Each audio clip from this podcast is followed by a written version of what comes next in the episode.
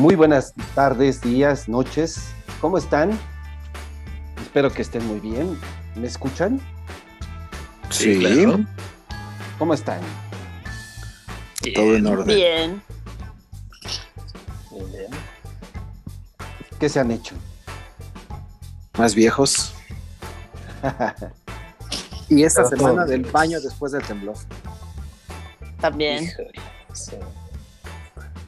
Y más estresados porque hay más tráfico.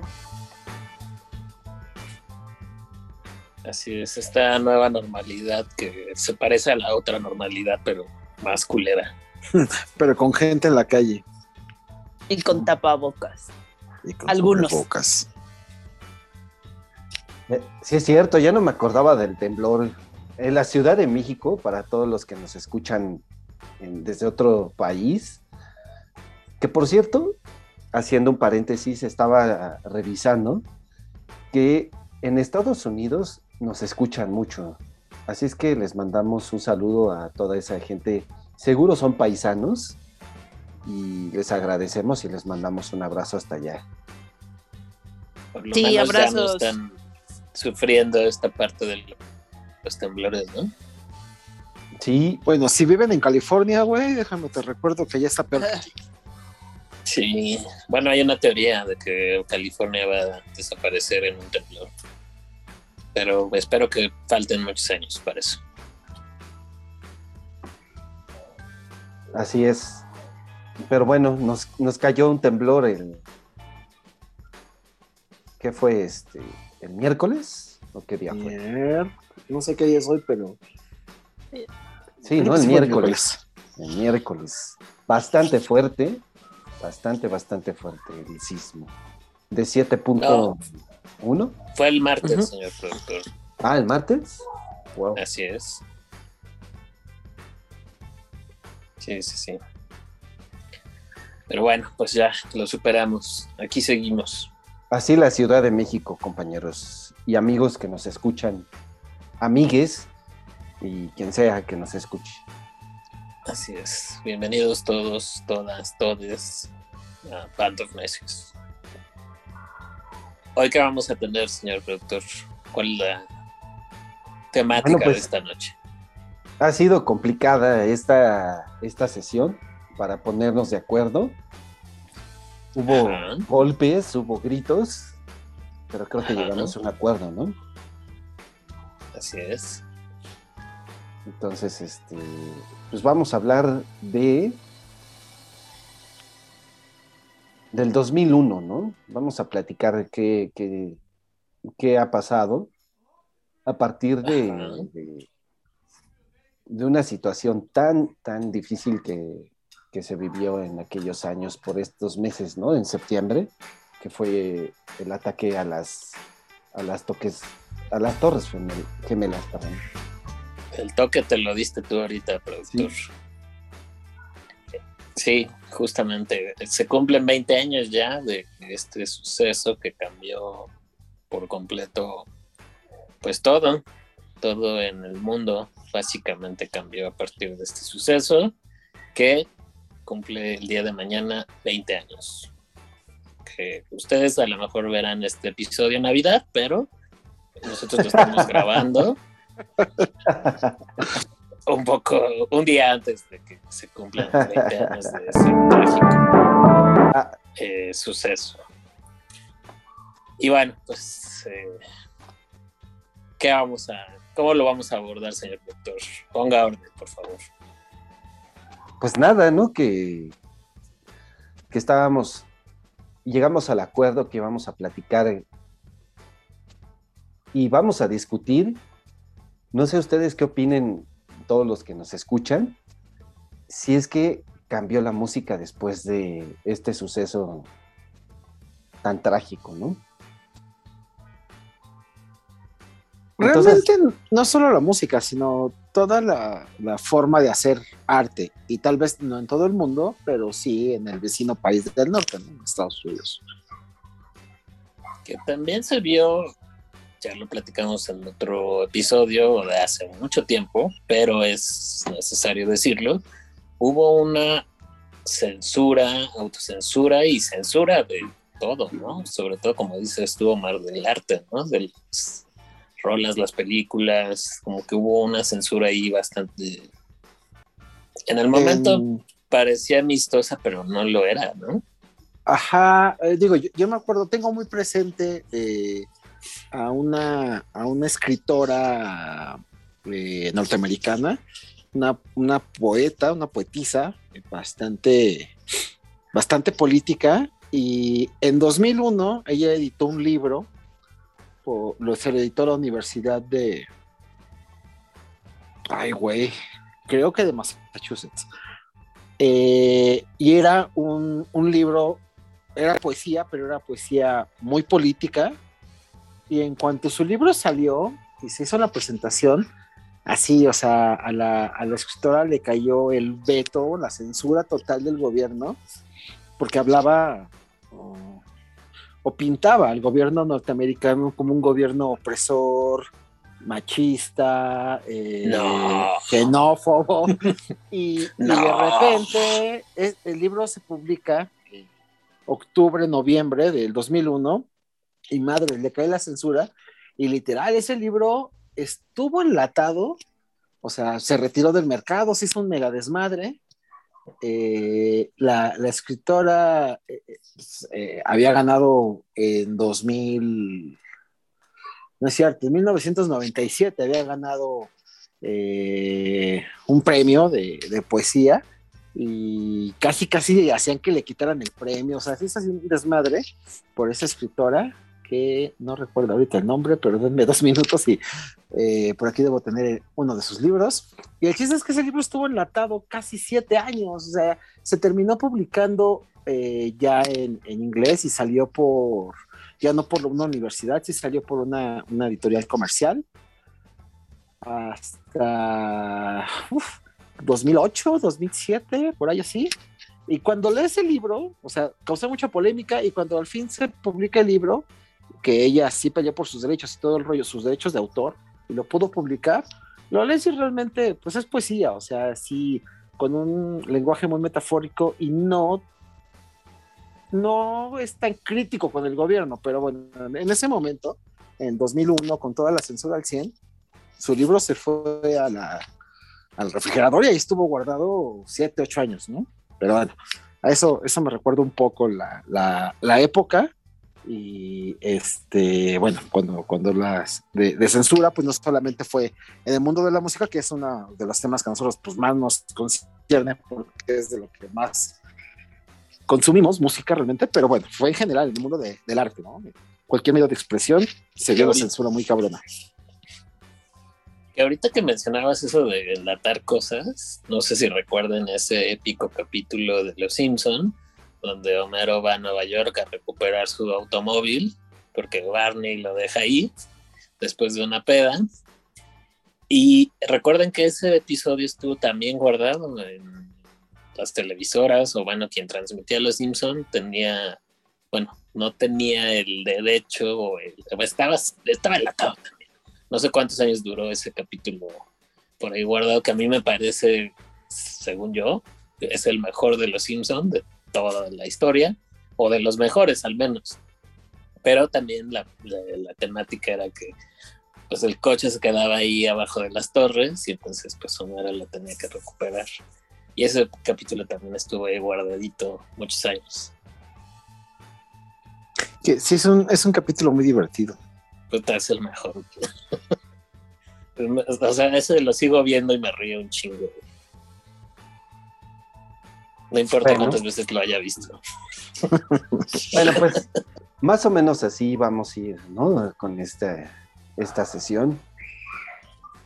Eh, así que. Después de tu este, sesión este, de exorcismo que hay ahí cerca de tu casa, este, sí.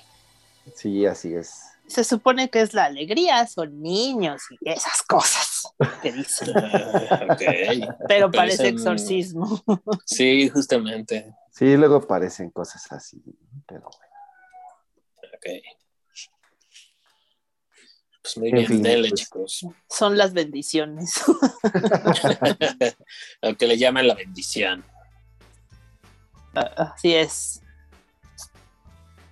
Pues muy Pues bien. muy Pues, bien. ¿Qué más, chicos? ¿Qué más recuerdan de este suceso? Creo que a partir de este acontecimiento eh, en la historia de la humanidad, creo que ahí hay un antes y un después también, ¿no? Como ahorita el COVID, creo que es de los puntos que, que marcaron la diferencia en cómo hacer ciertas cosas, incluso como decíamos, fuera del aire, hasta viajar, ¿no? La forma de viajar cambió totalmente. Bueno, esa Sí. creo que fue la peor, ¿no? Sí, las revisiones exhaustivas y asquerosas, es no, bueno. Y aparte las escalas, también antes de, de este suceso, podías hacer escala en Estados Unidos sin visa, porque nada más ibas a estar dos horas, no sé, ¿no? Y te ponían en una sala durante tu escala y pues ya luego te ibas a tu avión y te ibas, ¿no?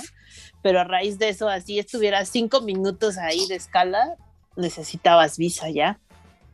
Y ahora pues, estamos súper acostumbrados, pero antes podías hacer escala sin visa en Estados Y Unidos. aparte, ahorita que mencionas eso, si tú, bueno, si se le ocurría a, a tu vuelo pisar suelo norteamericano sin visa, bueno, peor que criminal, ¿no? Eras casi, casi, no sé. De hecho, eras un criminal.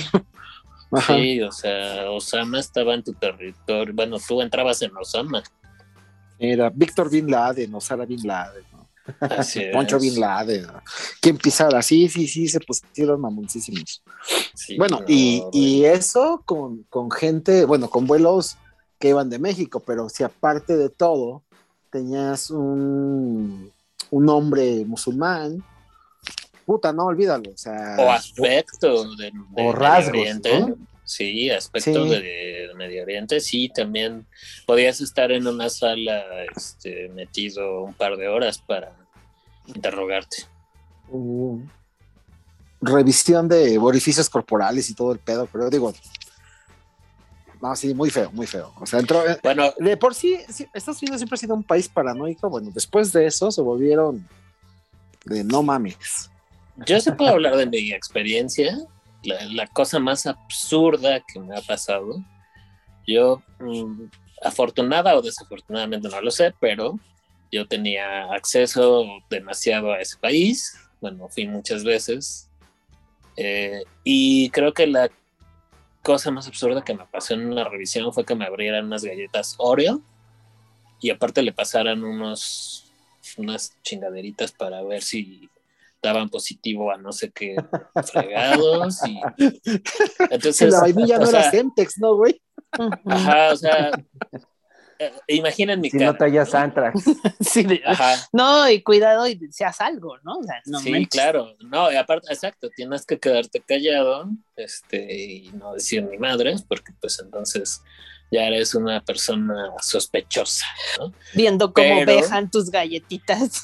Ajá. Pero aparte, eran mis galletitas de Cherry Coke, que yo amo la... Ay, guácala, La- Víctor. o sea, Y- encima Cherry Coke y galletas, también tú te pasas. Ajá. Por eso Por te eso te eso. revisaron. Pero, ajá, pero yo creo que esa es la más peligrosa, ¿eh? Se sabe que es peligrosísima. Sí. Y de alta No. sospechosidad. De alta sospechosidad. O te quitan sí. hasta los zapatos, ¿no? Ah, bueno, eso Sí. lo tienes que hacer siempre. En, en vuelos a Estados Unidos lo tienes que hacer sí o sí. Pero antes no era así. Ah, no, obvio, no. Pero sí, eso creo que es lo más absurdo que me ha pasado.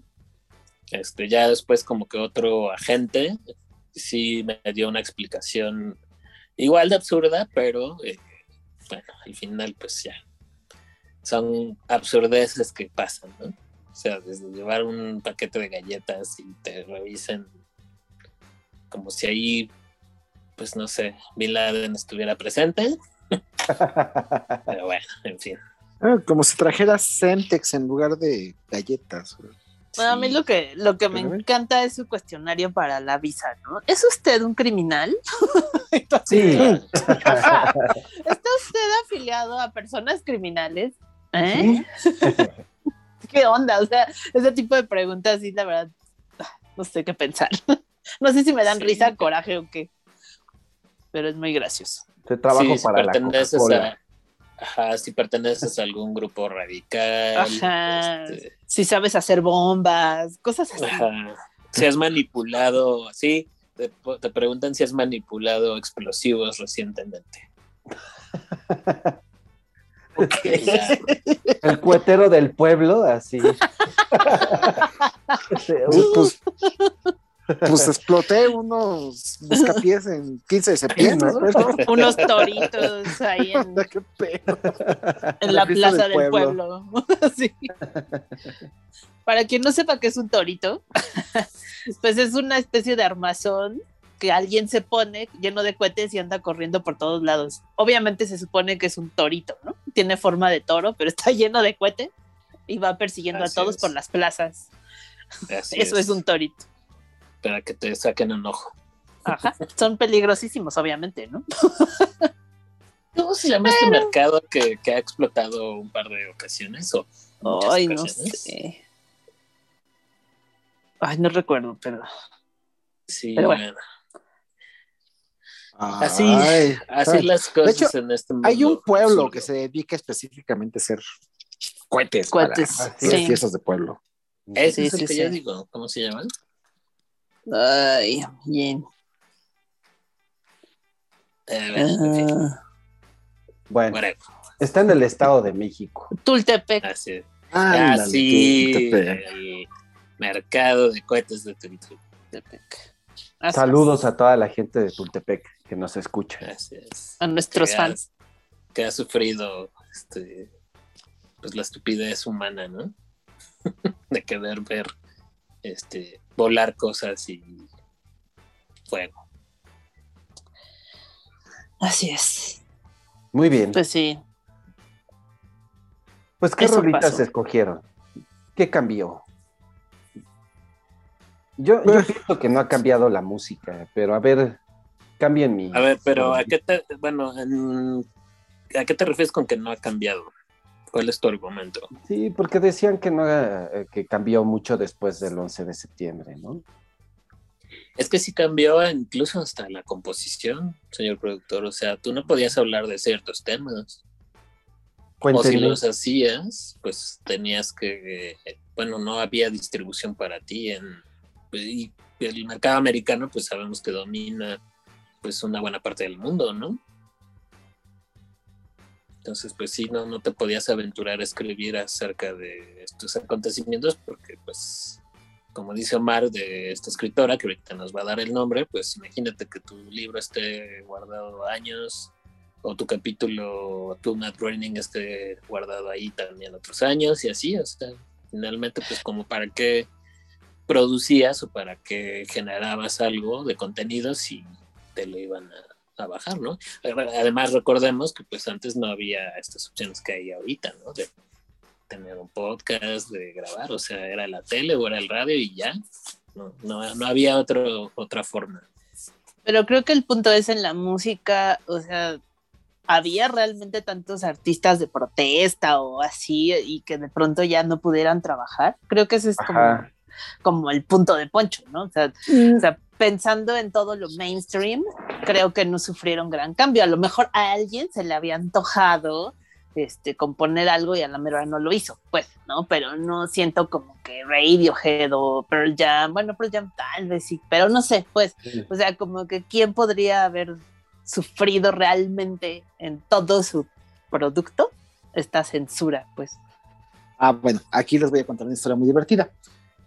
Para el 2001, Rage Against the Machine ya no existía como, como banda, se, se desintegraron en el 2000.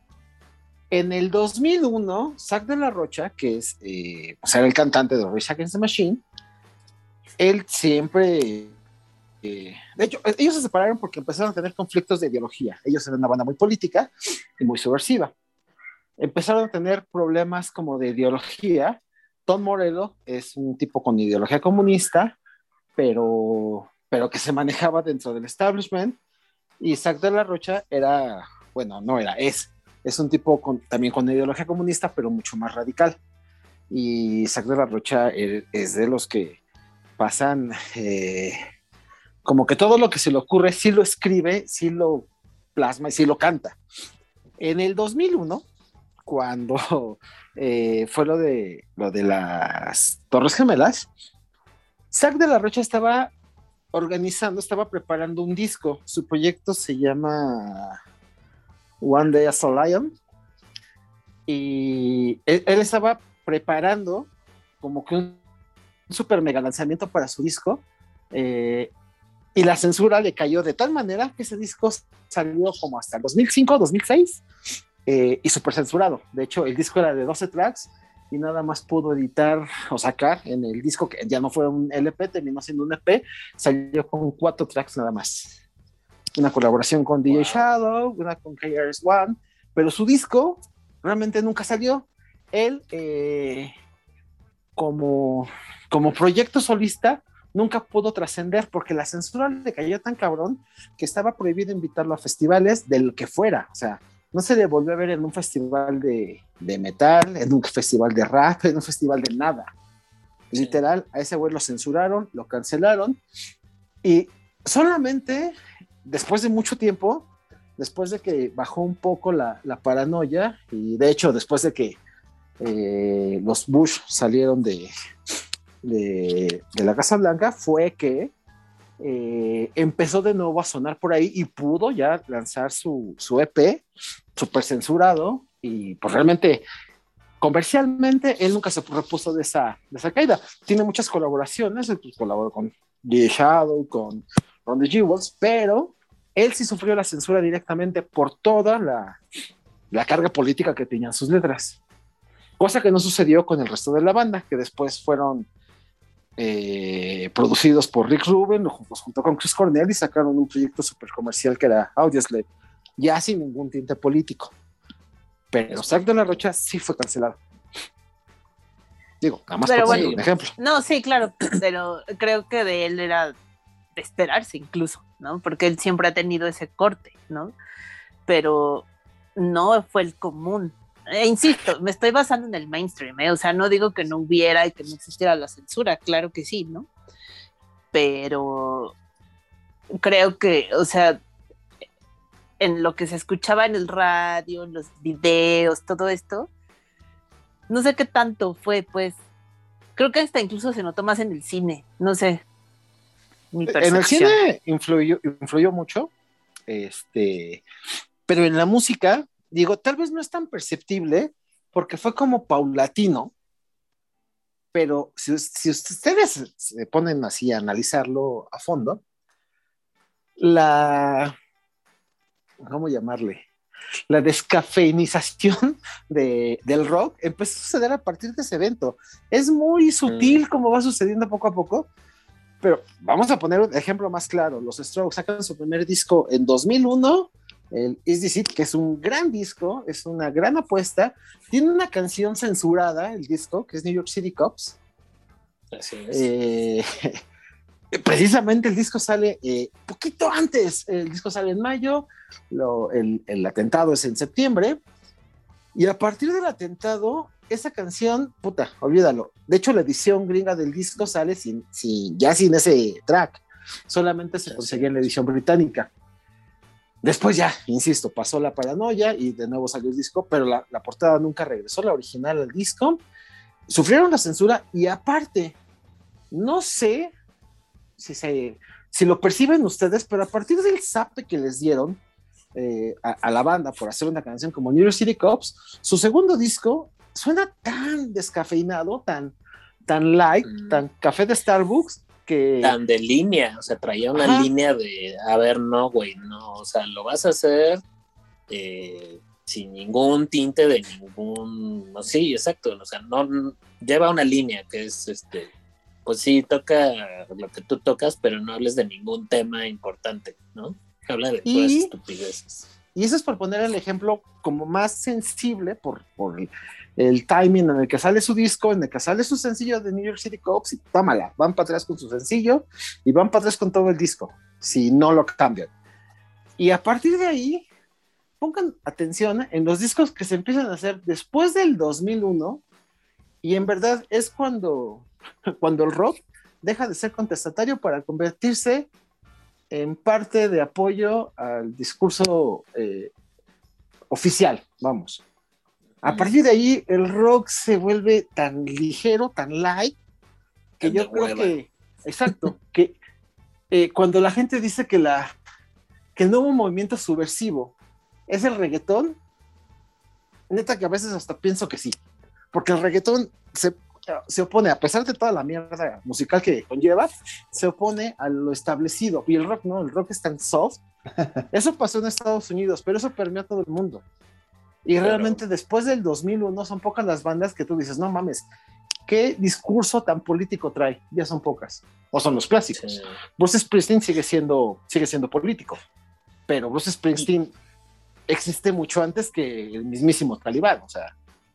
Y ahorita que sentabas el ejemplo de Audioslave, pues no había congruencia con Tom Morello, porque lo veías en una banda con ese contenido y acá lo ves tan incluso tan, ya no descafeinado, ya es totalmente hasta pop, no sé, o sea, a mí me gusta mucho Audioslave, pero estoy consciente que el concepto era, eh, pues sí, como para tocarlo en una Starbucks y no en un festival en donde hubiera una causa, ¿no? O sea, una protesta. O sea, sí es totalmente uno, sí es el sol y la luna, ¿eh? es el, disco de Audioslave, que son casi los mismos integrantes, salvo Zack. Ajá. Y luego, pues el último de Rage, ¿no? O sea, ahí sí no hay una congruencia, o sea, sí hay algo detrás.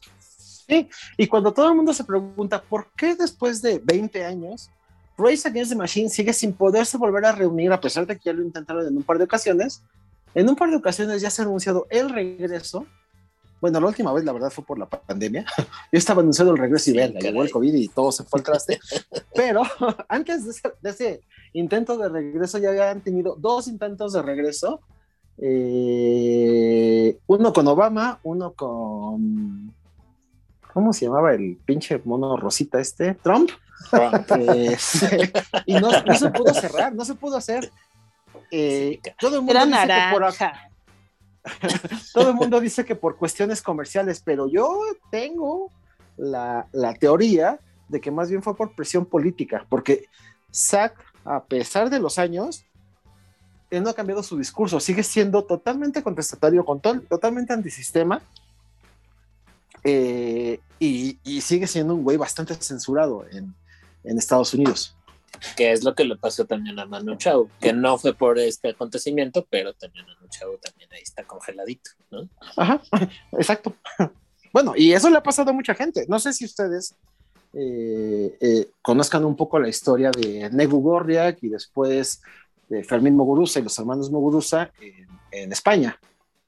Eh, eran una banda de punk, ska, pro, etarras, eh, tuvieron su momento en los noventas, que era un momento bastante contestatario, pero después de los noventas no han logrado hacer más allá. De hecho, este tipo que canta, se me olvidó tanto su nombre, eh, ¿cómo se llama? Fermín, Fermín.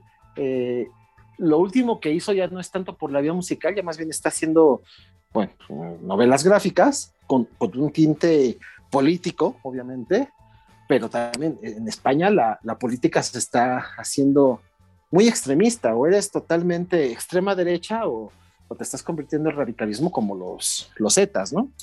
Entonces, eh, ha habido un, resurgimiento de la censura, terminando los, los 90, a principios de los 2000, empezó esta censura como, como de baja frecuencia, como que no lo notas muy bien, pero empezó muy cabrón y producto de eso es mi teoría desde que empezamos con este bonito podcast de que el rock se está yendo a la verga como, como un instrumento de protesta contestatario por la censura, que no es una censura abierta como en los 60s o 70s. Es una censura velada, pero con unos golpes más contundentes. Consensuada. Exacto. Sí, sí, sí. Que, que todo lo que ha ocurrido lo ha ido minimizando, ¿no? Yo creo que justo ahora lo que, con lo, contra lo que se van a ir, si es que el reggaetón toma un tinte político, que no lo tiene ahorita. Que sí lo ha tenido, ¿eh? tener, Sí, sí, lo ha llegado a tener. Pero, Calle 13, eh, ¿no? Calle 13, por ejemplo, Actitud María Marta de Argentina, pero no han sabido, bueno, eh, Calle 13 es súper famoso este tipo eh, residente, es, eh, pues yo creo que de los más interesantes exponentes del reggaetón, aunque ese güey mismo dijo, no, pues es que en el reggaetón no voy a llegar a las masas que quiero, y ahora lo que está haciendo es rap, que al final del día es como empezó, ¿no? Él empezó haciendo rap, se cambió al reggaetón porque era más comercial, y ya regresó al rap, pues que pues, enriquece más y llega a un mercado más amplio y más pensante realmente. Ok. Pero si Pero a el reggaetón empieza a tomar un tinte político, entonces contra ese rollo se van a ir para irlo suavizando, ¿no? Para darnos esa versión light. Pero como ahorita está en un tema de, de pues, cosas banales y absurdas, pues ahí se va a quedar, ¿no? Sí, o sea, no, no, no hace falta censurarlo porque realmente el hablar de, de sexo pues, no es Culos. malo. O sea, lo preocupante aquí es hablar de cuestiones como, para los gringos siendo- sigue siendo un tabú hablar de comunismo. ¿no? Y en estos días, digo, lo vivimos la semana pasada con la visita de Vox a México, hablar de comunismo en el mundo se está convirtiendo de nuevo en un tema preocupante para la extrema derecha. Pero bueno, creo que salimos un poco del tema de la música. Pero a ver, a ver. Un poco, un poco. ¿Qué rola escogiste eh, de esos tiempos, estimado Omar? Ah, yo, yo, yo escogí una rola muy bonita. Ese año, eh, 2001, salió también en mayo uno de los discos eh, que a mí me gustan mucho, de una de mis bandas favoritas en el mundo, eh, la banda Stool. El disco es El Atrás Luz y la canción que yo escogí se llama Schism. Ok. Pues vamos a escucharla, ¿no? Vamos Parece a que por ahí un- nuestro estimado Cristóbal está teniendo problemas para, para caerle. ¿O andas por ahí, Cristo? Ese vecino que es bien envidioso, carajo. Le paga el le modem. paga el modem. Así es. Qué barbaridad. Es usted muy mala persona, señor don vecino de Cristóbal. Bueno, pues en lo que en lo que regresa, pues vamos a escuchar un poquito, ¿no? Venga, y pues. vamos, démosle un poco a la música que nos salimos un poco de ahí.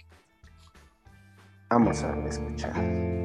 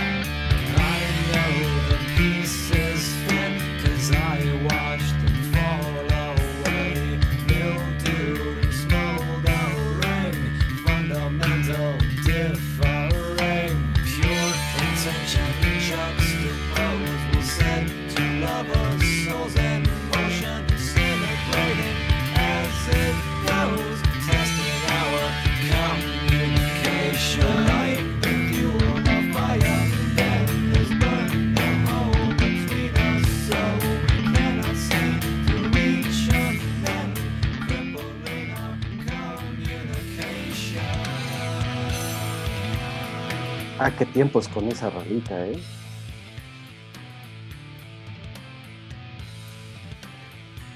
Pues realmente Sí. ese es un, un disco buenísimo y es una banda maravillosa.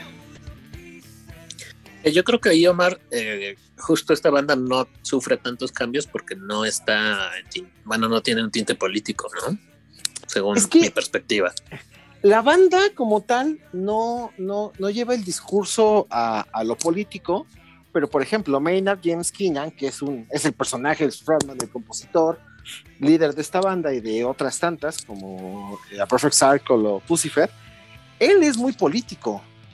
Sí, sí, sí. Él es, es activista, de hecho. Ajá, él es, él es un tipo eh, que en lo personal se involucra totalmente en la política, aunque de manera profesional en su carrera, pues no lo no permea tanto. Pero también, o sea, ha- haz un análisis, por ejemplo, el, el Undertow, el Lateralus, tienen dentro de toda, toda la metáfora poética que él puede manejar en su lírica, en, su, en sus composiciones, en sus letras, sí se nota mucho, eh, mucho, ¿cómo llamarle? Ah, como, como mucha protesta, no disfrazada, pero sí recurre mucho a los elementos oníricos, a la metáfora, para, pues para darle como otro contexto, pero sí hay un, un trasfondo con una tendencia ideológica política.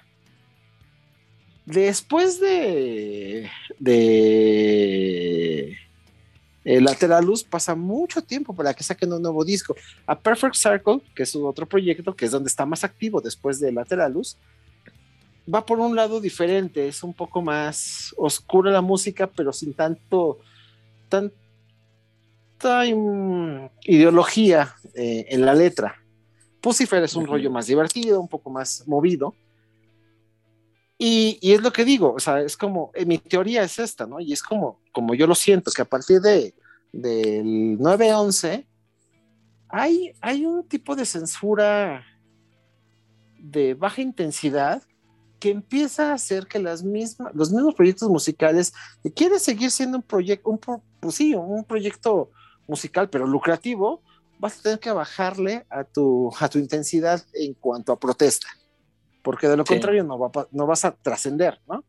Y, y yo creo, yo lo siento así, que muchas bandas dijeron, pues sí, yo quiero vivir de esto, entonces voy a tener que bajarle de huevos, y lo hacen, y eso, eso desemboca en que, pues a finales de, de la década de los 2000, realmente todas las bandas suenan ya bien fresas, y bueno, pues lo, lo hemos discutido muchas veces en este podcast, ¿no? Eh, las bandas nuevas de rock, y no se ve, pero estoy haciendo co- comillas, el rock, eh, pues suenan a todo menos a rock, o sea, ya no hay una... El rock nace como un, un movimiento juvenil para, para revelarse a lo establecido, y en estos días el rock pues es una cosa muy torcida que ya, se, ya, ya no está ni medianamente cerca de lo que de lo que era al, principio, ¿no? Ya no hay nada como ideológico involucrado aquí. Ujú. Entonces, eh, yo, yo, yo, por eso con, con- defiendo esta postura de que a partir de 9 a 11 muchas cosas cambiaron. Entonces, la forma de hacer arte, la forma de hacer música, música comercial, obviamente, música rock, que es lo, lo que la juventud consumía en esa época, eh, cambia, cambia mucho y se hace muy, muy ligera, sin una carga política, sin una carga social, sin una carga ideológica, porque de lo contrario te iba a censurar el imperio gringo, ¿no? que ahí, pues para desgracia de todos, se hace se hace notar, ¿no? Su así como de, su hegemonía mal entendida que siempre han querido tener, ¿no? De bueno, pues nosotros dominamos el mundo y nosotros decimos que sí está bien, que va y que no va. Y creo que pues el mundo se dejó, ¿no? De algún modo. Pues es que era el momento, bueno, principios del, de- del nuevo siglo, todo el mundo voltea a ver a Estados Unidos como pobrecitos, o sea, les acaban de hacer un atentado, cuando la verdad, eh, lo que pasó en las, en las Torres Gemelas es algo muy pequeño en comparación a lo que pasa todo el tiempo en Medio Oriente. Este, Claro. Palestina siendo atacada por Israel, eh, cuando llevaron la democracia a Siria, cuando llevaron la democracia a Afganistán, o sea, no, no vamos tan lejos, no vamos hasta Medio Oriente. Lo que pasó en los 70s, 80s en Centro y Sudamérica, ¿no? O sea, Estados Unidos llevando democracia a Nicaragua y bueno, pues Nicaragua, todos sabemos cómo, cómo, cómo está en el día de hoy. Estados Unidos llevando democracia a El Salvador y todos sabemos cuál es la situación de El Salvador. En general a Centroamérica, ¿no? Eh, entonces, pues Estados Unidos siempre es como la forma ah, oficial de decirte cómo hacer las cosas y tienes de dos, o le entras a su juego o te pones al pedo, pero si te pones al pedo te pasa lo que acepta la rocha, mejor le entras al juego y sigues viviendo de eso, ¿no? Digo, No por nada tienen ese mote, ¿no? De la policía del mundo. Ellos son como que eh, eh, eh, esa policía regañona del mundo, ¿no? Exacto. Híjoles, qué terrible, muchachos. De verdad está, está feito, pero es.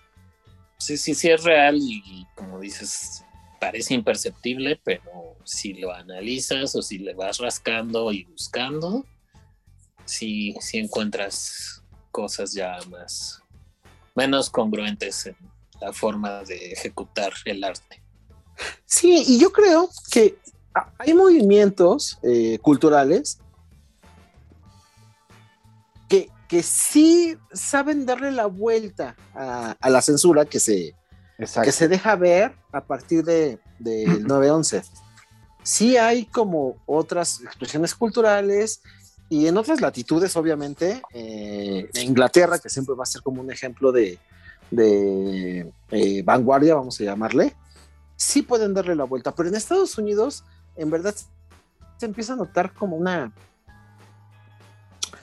pues un someterse al, al Estado, someterse a lo que necesita porque obviamente lo- los gringos, todos los gringos, al menos todos los gringos blancos protestantes, eh, tienen cierto grado de nacionalismo, ¿no? Entonces, sí les gana este rollo patriotero de lo hacemos por la bandera, por las barras y las estrellas y la chingada. Entonces, pues muchos se someten por su voluntad, muchos se someten a fuerzas y muchos, si no se someten, pues simplemente son cancelados. Pero, pero a ver,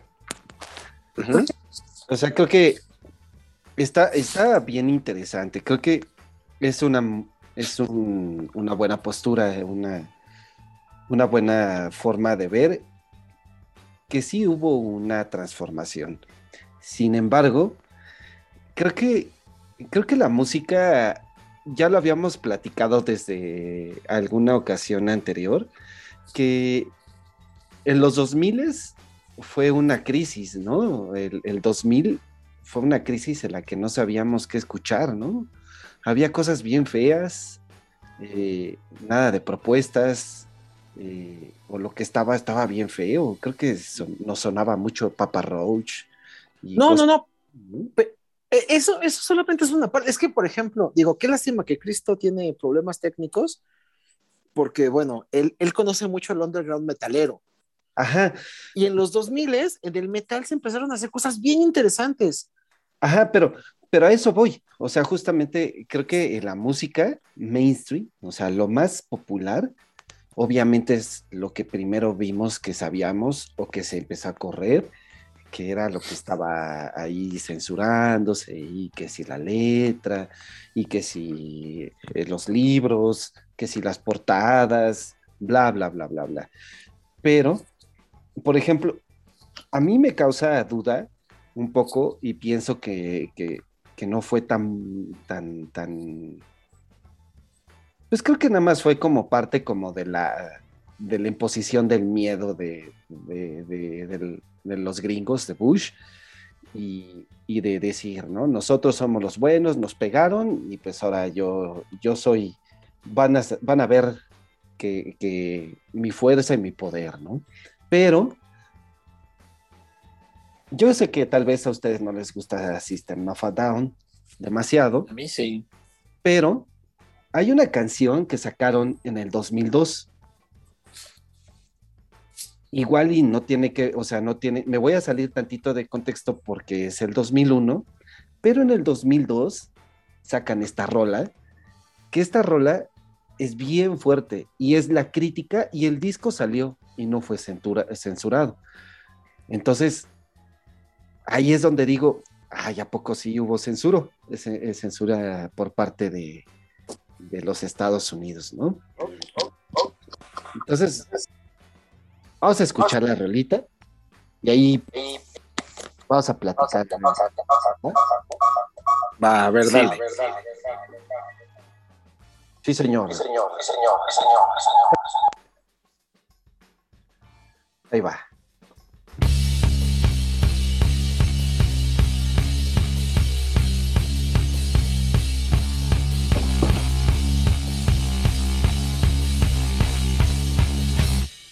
been walking through your streets where all your money's earned, where all your buildings crying and clueless neckties working. Evolving fake long houses, housing all your fears, desensitized by TV. Overbearing advertising, god of consumerism, and all your crooked pictures looking good. Mirrorism, filtering information for the public eye, designed for profiteering. Your neighbor, what a guy.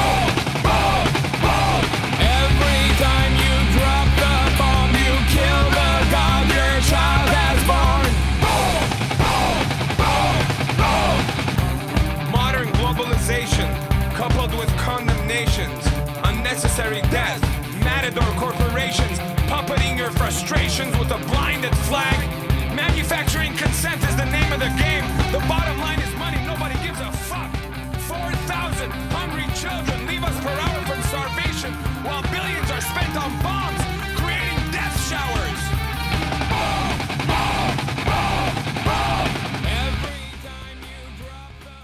Bueno, por ahí va la rola, más o menos. Y Ajá. rola estuvo muy, muy vigente. Eh, Ay, estoy leyendo el, el mensaje de Cristo. Este, hay una cosa aquí importante. La ¿Cristo con nuestro la que grababan- Salvador o, o cuál Cristo? Cristo, nuestro, nuestro camarada.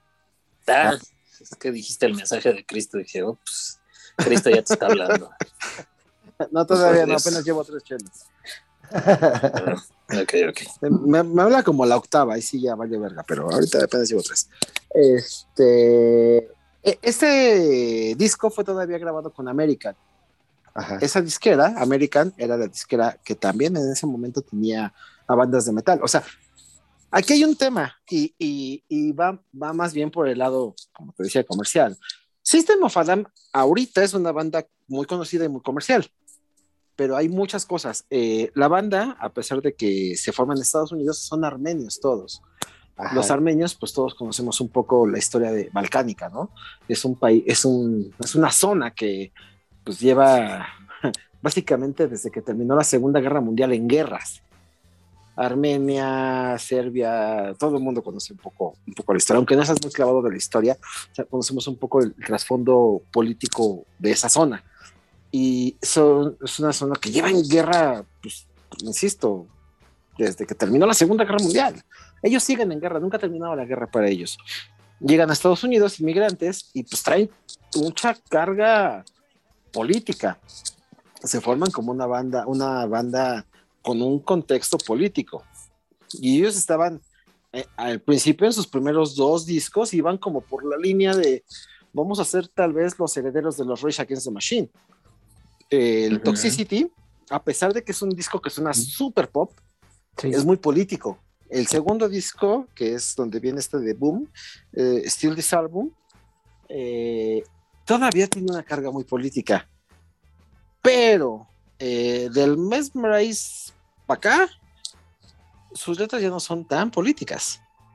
Les llegó un poquito tarde. El Zappi les llegó tarde, pero les llegó. Insisto, ellos son. son Quizá nadie los tenía ubicados, ¿no? Ajá, Y es por que eso todavía- como por ahí se escapó un poco el, la ideología, pero sí tienes razón. Ahí Ajá. le fueron bajando de, de bolitas, ¿no? Los primeros dos discos son de American, que es una disquera pequeñita todavía en aquel entonces, independiente. Independiente. Eh, Insisto, es la disquera que tenía Slayer. Y Slayer, pues tampoco es que digas, uy, son, son súper pro sistema, ¿no? Al contrario. Eh, Y una- mainstream menos. Ajá. este. A esa disquera que trae como esta ideología. Luego sucede que Columbia dice: Bueno, no Sony, es quien compra a, a American. Y creo que después Columbia absorbe a todos. Entonces, cuando llegan a Sony, que pues es la, la disquera de el tío Motola, pues obviamente aquí ya la, la subversión no va, ¿no? O sea, es el güey que se anda dando a Talía, entonces no puede haber subversión aquí. Eh, y, y cambia radicalmente. Y el Mesmerize, pues ya es un disco pop, con unas Sí. guitarras agudas y con una voz rasposa, pero ya es un disco pop. Insisto, Y eso les llegó los manda al- sí, y eso los manda al exilio, porque si te das cuenta, ellos ya ahorita ya básicamente pues, están borrados del mapa. Sí, o sea, pues. Pues sí, o sea, realmente para mí lo más, lo más interesante de System of a digo, no es que no me guste, pero lo más interesante de ellos pues, son sus primeros dos discos. Después de eso, luego este tipo Serge Tankian, el cantante, sacó un disco solista y luego terminaron siendo como una mala broma, nada más, y ya. Eh, digo, es mi, mi punto de vista, ¿no? Igual eh, es como yo lo leo toda la, la, historia de la banda. No soy muy fan, pero sí me gustan sus primeros dos discos. Eh, insisto, el Toxicity es un disco bien político. Sí. Eh, Sí, sí, sí. El, el Still This Album sigue siendo un disco muy político. Sus inicios son muy políticos, pero del Mesmerize para acá, pues realmente ya son como, como un proyecto pop, pues son como el, no sé, Guns N' Roses o algo así, ya muy, muy fresa, muy diluido. Sí, sí, sí, perdieron ese, esa carga política. en- ¿Qué sería el tercer disco ese? Eh, el Still This Album creo que ese es el tercero.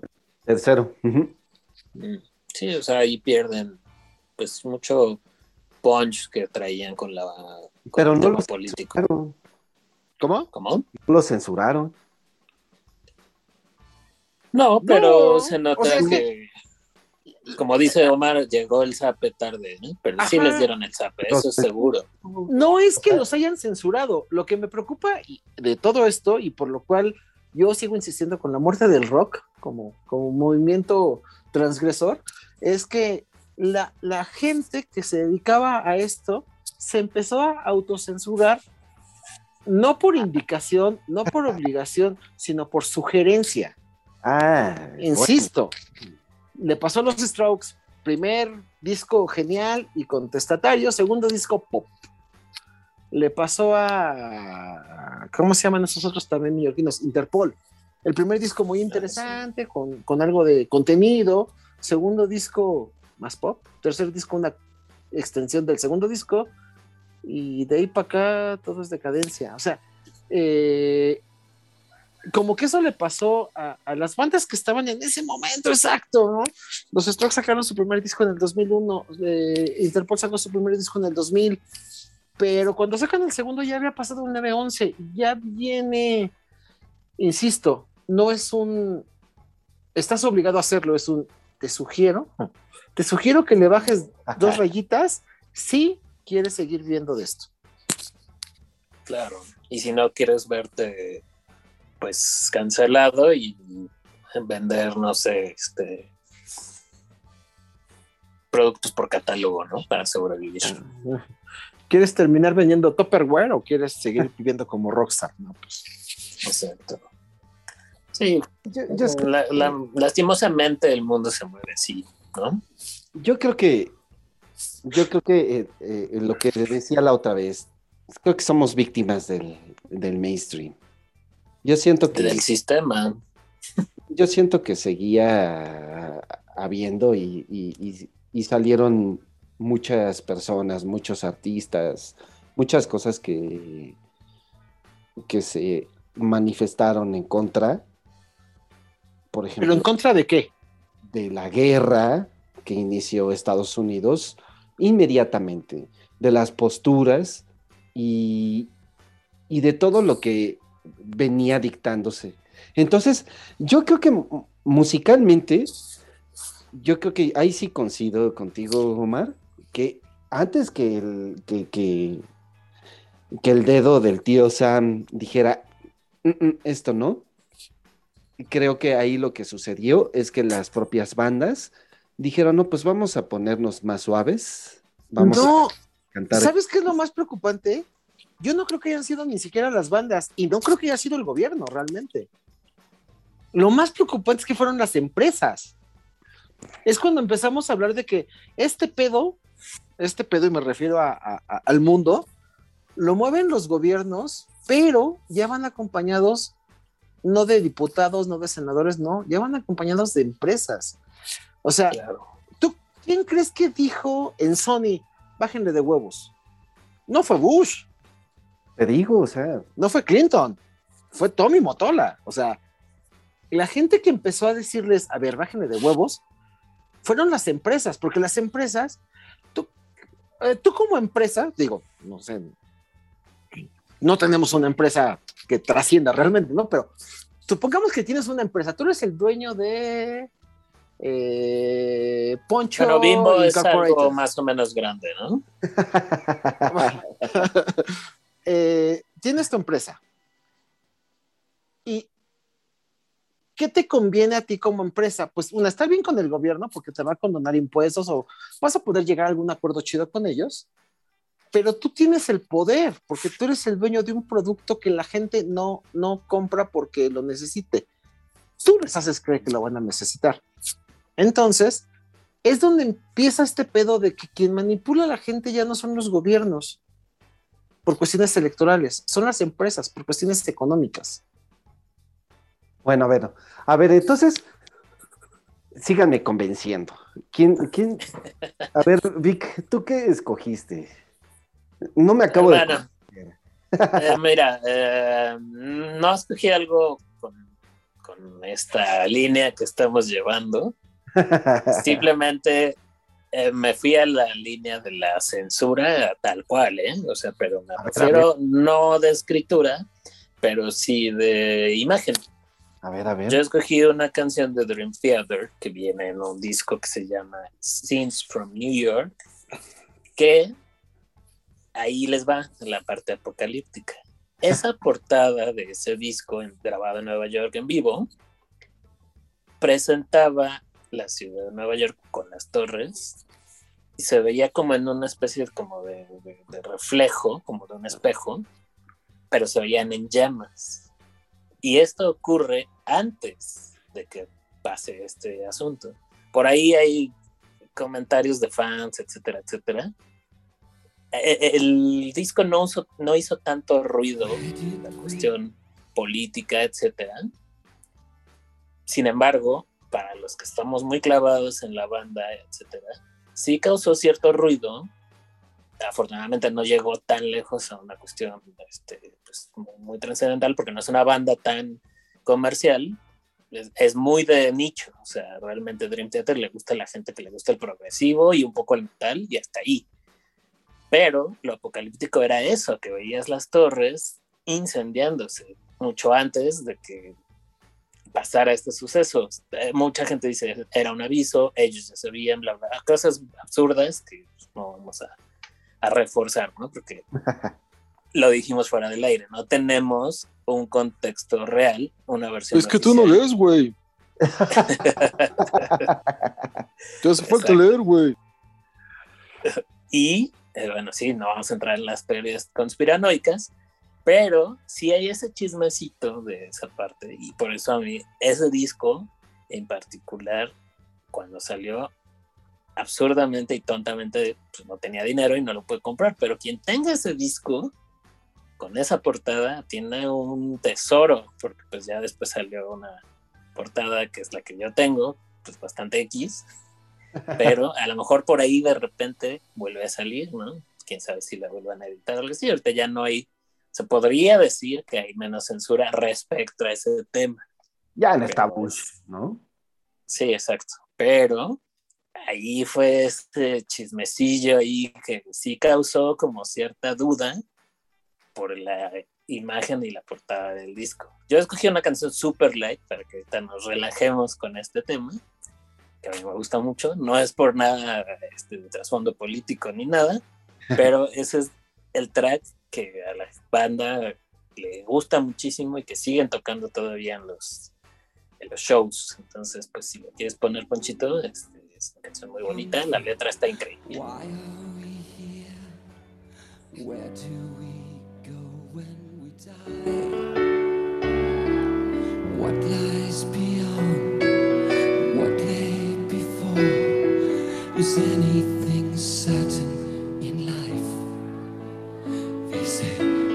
is too short, the here and the now, and you're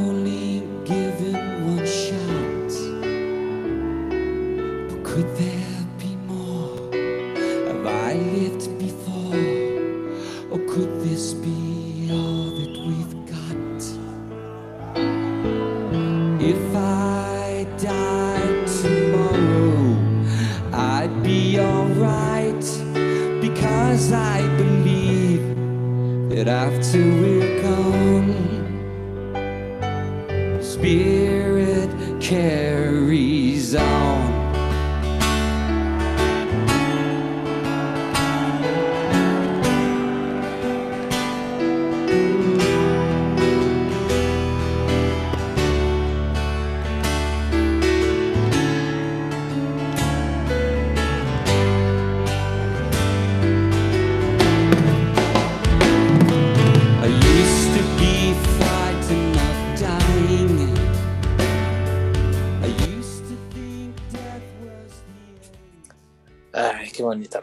Bueno, pues este álbum, este, ¿Aprovechaste, Vic, de que no está? ¿Mande? Yo creo que te aprovechaste de que no está Cristo. ya sé.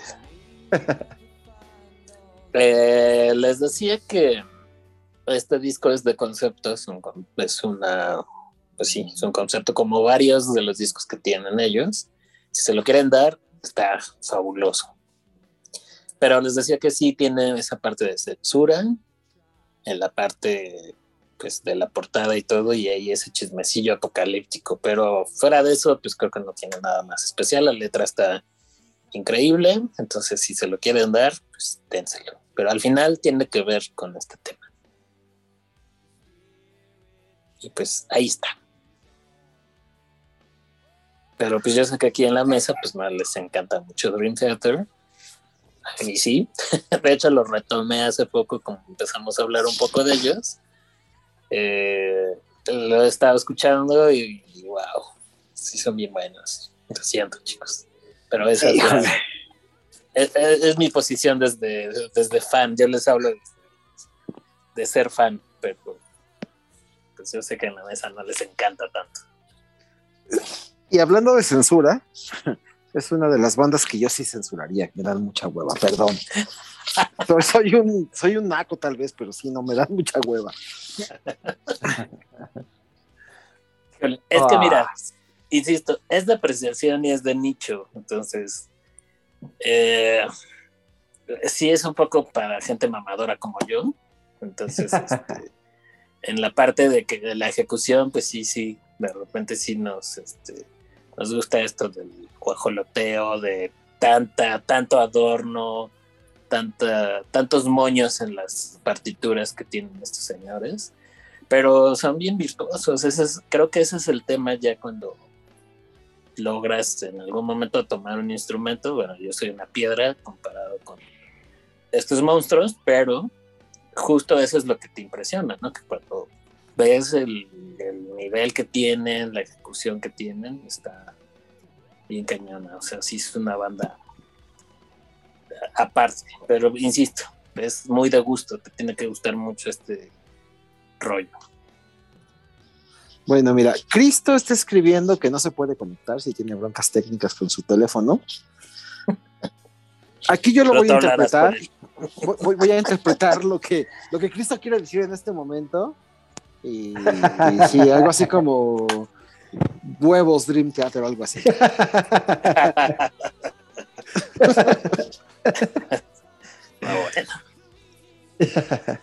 Ah, digo, está bien. Y, y- y bueno, un poco con el tema 2000, 2001 y la, la censura post 911.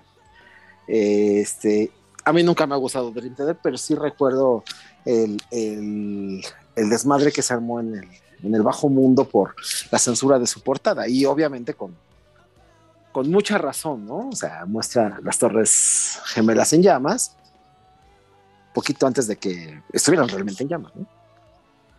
Así es. Oiga, pero ahorita me estoy acordando que también hubo películas hasta más viejas, ¿no? Que también creo que ya prohibieron esas portadas donde salieran o que tuvieran al- cualquier atentado o algo alusivo hacia las Torres Gemelas, ¿no?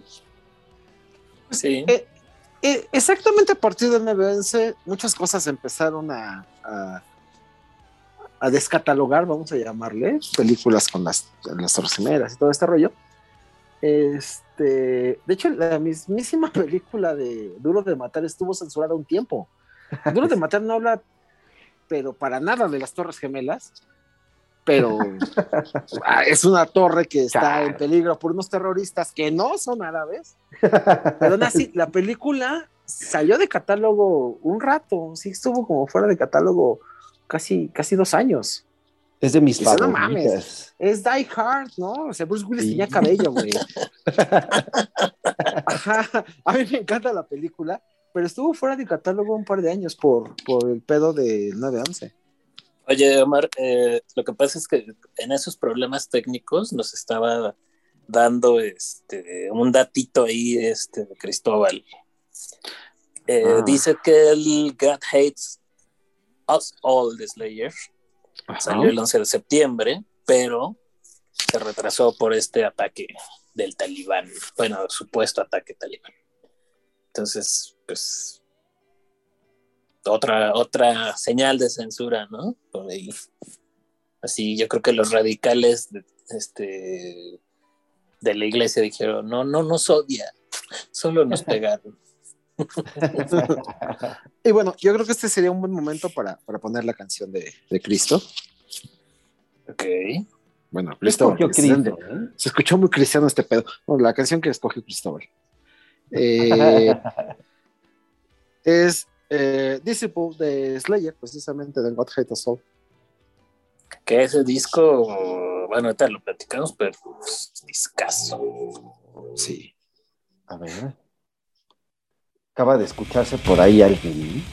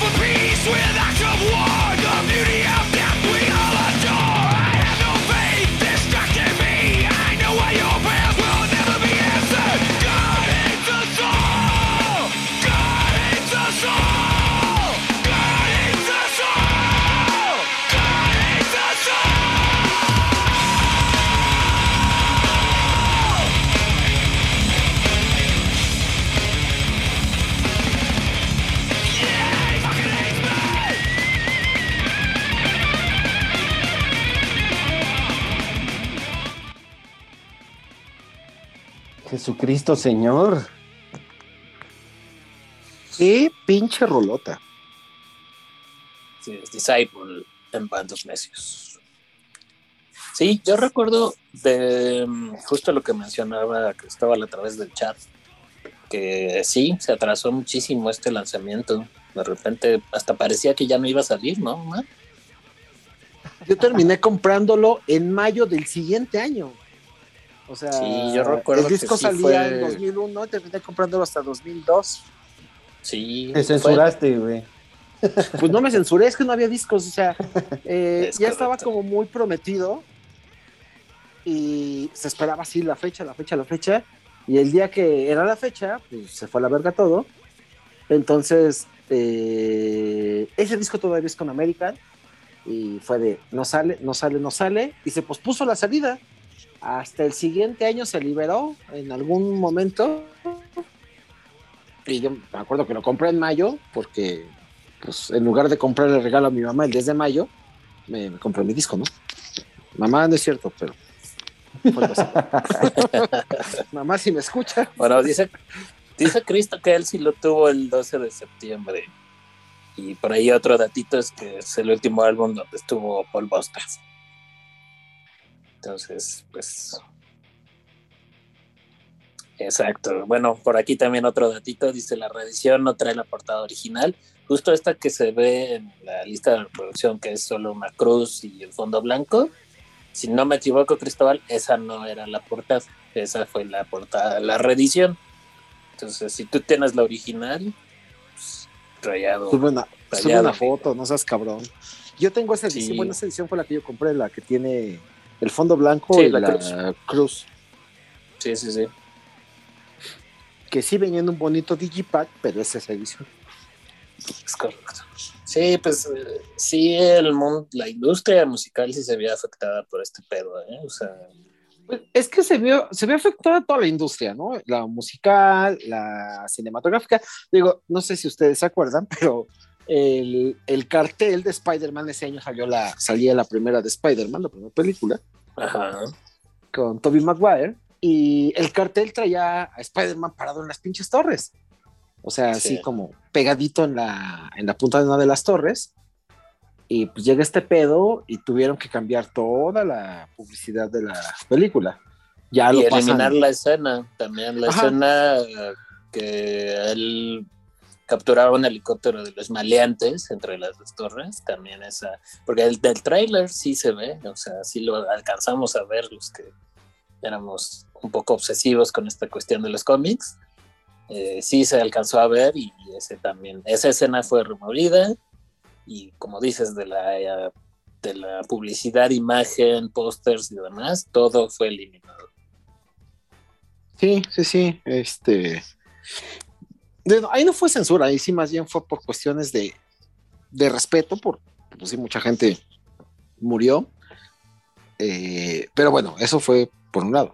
En el, en el lado de la literatura, yo me acuerdo que aparte de, de esta tipa, ay, que no me puedo acordar del pinche nombre, era compañera de Louise Glock, que es la premio Nobel del año pasado. Daban clases en la misma universidad, pero no me acuerdo el nombre de la escritora. Pero en cuanto tenga el dato, en, les juro que se los paso. Este, eh, eh, en, la, en la narrativa también hubo un par de novelas, no canceladas, pero sí les pidieron, a- los editores le pidieron a sus respectivos escritores que cambiaran. eh, ay, ¿cómo se llama esta madre? Hay, hay una serie de libros que se llaman Zodiaco y hablan sobre un asesino y es un asesino de Nueva York. Y cuando iba a salir como el tercer tomo de esta serie de Zodiaco, eh, pues precisamente fue este pedo. Y el libro eh, hablaba de este asesino, que es una, es una serie de libros de un asesino serial. Y exactamente el libro que iba a salir por esos días, este güey estaba trabajando en, en una de las torres y ahí ma- mataba mucha gente. Entonces fue de no, no mames, no mames. Pues se fue a la chingada toda la saga del Zodiaco y creo que nada más se quedó en el volumen 3 y ya no salió más. Eh, el escritor sí tuvo que cambiarse el nombre y cambiar toda la, la idea de sus novelas. No sé, bueno, esa saga ya se fue a la verga, no, no la terminó nunca y empezó a hacer otras cosas, ¿no? Bueno, escribir novela negra, pero de otro tipo, ya no tocando el tema eh, Torres Gemelas ni Nueva York. Sí, no. Qué, forma tan absurda de repente de, de cambiar la, pues todo, ¿no? O sea, hasta escribir era un pedo si es que escribías acerca de, de Nueva York o de las torres o lo que fuera, que tuviera que ver. Pero en Muy fin, bien. entonces, a ver, señor productor, ¿está convencido ya o no? No, Oh, qué la chingada. no, no, no. Pero está bien interesante. O sea, creo que, pues, hemos vivido tiempos bastante, bastante tensos después de esa década, ¿no? De ahí se han desatado un buen de cosas que, este, un buen de cosas que, han pasado, que, poco a poco fueron siéndose más presentes y, y tomando más atención. Los medios empezaban a entrar en decadencia, empezaba a hacerse más fuerte el Internet. Entonces, pues han pasado muchas cosas en esos tiempos y, y esa década nos permitió como musicalmente decepcionarnos un poco, ¿no? De, de lo que hemos hablado con anterioridad. Sin embargo, pues pienso que este que, que nos podríamos extender más tiempo con más cosas, ¿no? En algún otro momento. Otro capítulo más. O Es que- más. Eso es- No creo que de tanto, ¿eh? creo que estamos- Sí. Estamos llegando a la recta final de este pedo. No, No, por eso digo que en otro mucho. momento, ¿no? Si, si nos clavamos a analizarlo desde un punto de vista social, político, Sí No nos acabamos. otros dos, otros dos eh, podcast mínimo, pero es que es muy cagado como a partir de, de- de ese suceso, digo, ah, se dio justo con el cambio de milenio, con el cambio de, de forma de consumir eh, noticias, por ejemplo, eh, se dio con el cambio de, eh, pues es un cambio generacional de la forma de producir cosas, de la forma de crear cosas, de crear arte. eh, y aparte, fue como, como la primer, la primer llamada para que una generación como la nuestra, somos una generación que nació entre finales de los 70 hasta mediados de los 80 tal vez, empezáramos a voltear un poco a ver como el, el espectro internacional. Digo, realmente antes de las Torres Gemelas, alguien... Habíamos escuchado por ahí en las noticias el pedo Palestina-Israel, sabíamos que existía un lugar que se llamaba Irak, Irán, Kuwait, pero realmente nadie estaba como consciente de que existía otro mundo, otro mundo me refiero a una cultura diferente, una ideología diferente, una forma de hacer política diferente en Medio Oriente, hasta que sucede este pedo de 9-11, obviamente eh, todo el mundo volteó a ver Medio Oriente, a, a radicalizar la, a la idea de que el Islam es terrorismo, de que, o sea, como que esta generación fue cuando nos dimos cuenta de que existía gente que vivía en Medio Oriente y que, y que no sabíamos qué pedo, y empiezas a investigar y te das cuenta de que, eh, pues no nada más fue, ah, un cabrón quiso estrellar unos aviones en, en Nueva York, ¿no? Sino que hay como un trasfondo político, social, cultural muy cabrón. Es cuestionable, ¿eh? realmente mm, yo no quiero dar, es mi opinión, nada más. Yo hablo desde mi ignorancia, pero finalmente yo creo que no creo que hayan sido estas personas las que se les ocurrió hacer esta atrocidad, ¿no? Yo digo que, que, que este programa nos da para que hablemos de conspiraciones. No, no, no, no. No, no. conspiraciones. Conspiranoico. Hijo, Sí. No, por favor. Ya, por ahí en el chat. Eso de los que- que reptilianos. Ya, Que ya está es entrando la censura. La censura de tu domadora, así que mejor ya no. No le No, pues está bien. eso. Pues creo que hay mucha música que sí, sí cambiaron algunas cosas. Insisto, yo creo que somos víctimas de, de- de lo más comercial, pero pues de una de otra forma sí nos afectó. Pero bueno, pues esperemos que, que, que un día algo, algo suceda, que no sea desde el reggaetón, por favor. y este y que pues quién sabe. ¿eh? Nos, nos permita seguir hablando. Por, ej- por ejemplo, ahí, ahí Sara decía que el rap, eh, el hip hop, trae muy buenas cosas, ¿no? Mira, el hip hop trae muy buenas Todavía cosas, pero eh, yo creo que todavía le faltan algunos años para que madure al nivel de, de llegar a ser una expresión global. El hip hop sigue siendo como algo muy local de, de ciertos grupos, en Estados Unidos de la comunidad afro, en México de comunidades marginales o de, de grupos marginales de, de la sociedad. eh, En Inglaterra igual. en Inglaterra también es, es como parte de un movimiento muy marginal.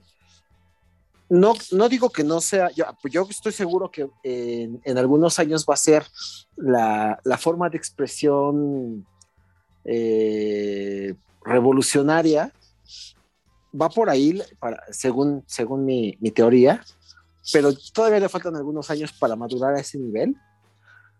Eh, el, el bagaje que tiene el hip hop está muy cabrón, o sea, la, la raíz que tiene viene del reggae, el reggae viene de ritmos afro eh, caribeños, este, se alimenta mucho de, de, de, de una cuestión social, pero todavía sigue siendo muy local en donde quiera que lo veas, sigue siendo como muy de nicho, muy de, de ciertos grupos, no, no habla de una sociedad Sí. general. Caso contrario a lo que sucedió con el rock en, en los 60, 70, que hablaba de la juventud y no importaba de qué lugar del mundo fueras, era como una, una juventud muy, muy general y no importaba si eras latino, si eras blanco, si eras negro, si eras amarillo, era como muy eh, masificable. El hip hop todavía no está ahí, no dudo que llegue y cuando llegue va a llegar pateando traseros, pero aún está como muy, muy verde en ese aspecto. Bueno, Entonces, pues yo sé que va a llegar. Vivimos en una, digo, uno- unos cuantos miles de años de, de vivir en sociedad ha demostrado que toda, toda sociedad o toda época tiene sus momentos de oscuridad y de luz, ¿no? Es, es como un péndulo que está de repente en la parte más oscura y de repente en la parte más brillosa. Creo que estos son los momentos más oscuros, donde culturalmente no hay mucho que ofrecer, pero sé que precisamente como esos son los momentos más oscuros, van a llegar los momentos de mucha luz. Tal vez no nos toque verlos a nosotros como generación, pero las futuras generaciones les tocará verlo y, bueno, pues esperemos que, que el rock no acabe de morir de aquí a que llegue a esa parte. Bueno, ya Bien. murió Charlie Watts, entonces, pues, y Richie Valens, entonces, tú me Pero todavía tenemos a León Larregui, güey. hey, wow, wow, a Maná. Tenemos a. Maná. Güey, o sea, el güey que canta en Manaca, no me acuerdo cómo se llama, se parece a Denise de Calaf, no mames, güey. Ese güey ya, ya caducó, no mames. No, no, no. Eh, Tenemos a Se llama. Fer. ¿cómo? Ah, esa madre. Este, tenemos a los hermanos estos que tocan en el cajeta de uva, bueno, son, son la esperanza. Pues ya vámonos. Antes de que nos censuren. Oigan, pero pues, eh, bueno, ya sé que Sara no quiso intervenir tanto, pero ¿quieres decir algo, Sara, para nuestro querido público? Saludar o comentar algo, o mandarnos al demonio por haber tomado este programa en secuestro. Y por hacerte desvelar a lo pendejo. Ay, pues no, ¿eh? Este, Así de, no, ay, no, no, estaba bien Acaba de divertido". despertar. Sí, es sí. soñé que estaba en un podcast bien pinche aburrido. Pues no, creo que lo único que se me ocurre es de, de lo último que, que dice Omar, que espera que el hip hop surja como, pues una... Sí, yo, yo creo que, que así como va la tendencia, yo veo ya cosas más locales. Creo que el éxito del rock en su momento fue ser global, eh, que cualquiera se puede identificar con él, como decías, Omar, pero creo que ahora ya la tendencia es que cada zona, cada país, cada región se está rascando con sus propias uñas en cuanto a sus expresiones artísticas. Creo que desde mi perspectiva sería un error esperar que surgiera otro género que nos englobara y a todos pudiera ser un estandarte de, de todos, que ya no sabemos quién serían esos todos porque estamos tan segmentados por diversas causas, ¿no? El sistema se ha encargado de eso, ¿no? De muchas formas. Y creo que, y- y lo que les decía, ¿no? De pronto en mi búsqueda de hip hop he llegado a, no sé, a, a hip hop de Turquía, de Marruecos, de, de varias partes de Asia, y, y eso me ha llevado a otros géneros locales, ¿no? Y realmente son géneros que ahí tienen mucha fuerza, mucha expresión y que acá jamás hemos oído y que a lo mejor nunca van a surgir, ¿no? Entonces creo que ya más bien es algo local desde mi perspectiva. Y, y en cuanto a censura y esto, pues puede ser lo mismo, ¿no? La, la censura local es la que va determinando lo que puede ir saliendo, lo que no, y lo que se vuelve underground, y lo que va a salir, y lo que no de ese underground, ¿no? Y, y hasta ahí mi aportación de, de todo esto. muy bien. Estuvo muy bueno. Pues vámonos. Sí, pues vamos. Pero Sara como que sugirió ahí en el chat otros dos programas de esto. Entonces, esperen la parte 2 y 3 de este asunto. Próximo capítulo hablamos del conflicto en Palestina y después de Afganistán. Venga. Así es. Ahora va a ser Band of Politics. Está Ah, bueno. Pues No me parecen graciosos, ¿eh? El último este, anuncio parroquial, recuerden buscarnos en redes sociales, Facebook, Band of Necios es nuestra fanpage, en Instagram también como Band Necios y la lista de reproducción en Spotify como Band of Necios 2. Ahí búsquenos, ahí están todas las rolas que hemos estado poniendo y rolando en esta temporada, así que pues síganse cuidando. Y último anuncio, tomando en cuenta cómo va el señor productor, lo más seguro es que escuchen esto en diciembre. O sea que feliz Navidad y próspero 2022. Así es. Está bueno. Pues feliz Navidad a todos, amigos. Cuídense mucho. Bueno, Venga. Bye, cuídense. Va, pues. Bye. Madre de ay, Ya puedo hacer que funcione esto. no, pues ya muy tarde, Manix. A ver, ahí se oye alguien. Te digo que pues Cristóbal resucitó. No, ya, vámonos a la chingada ya. Adiós. Bye.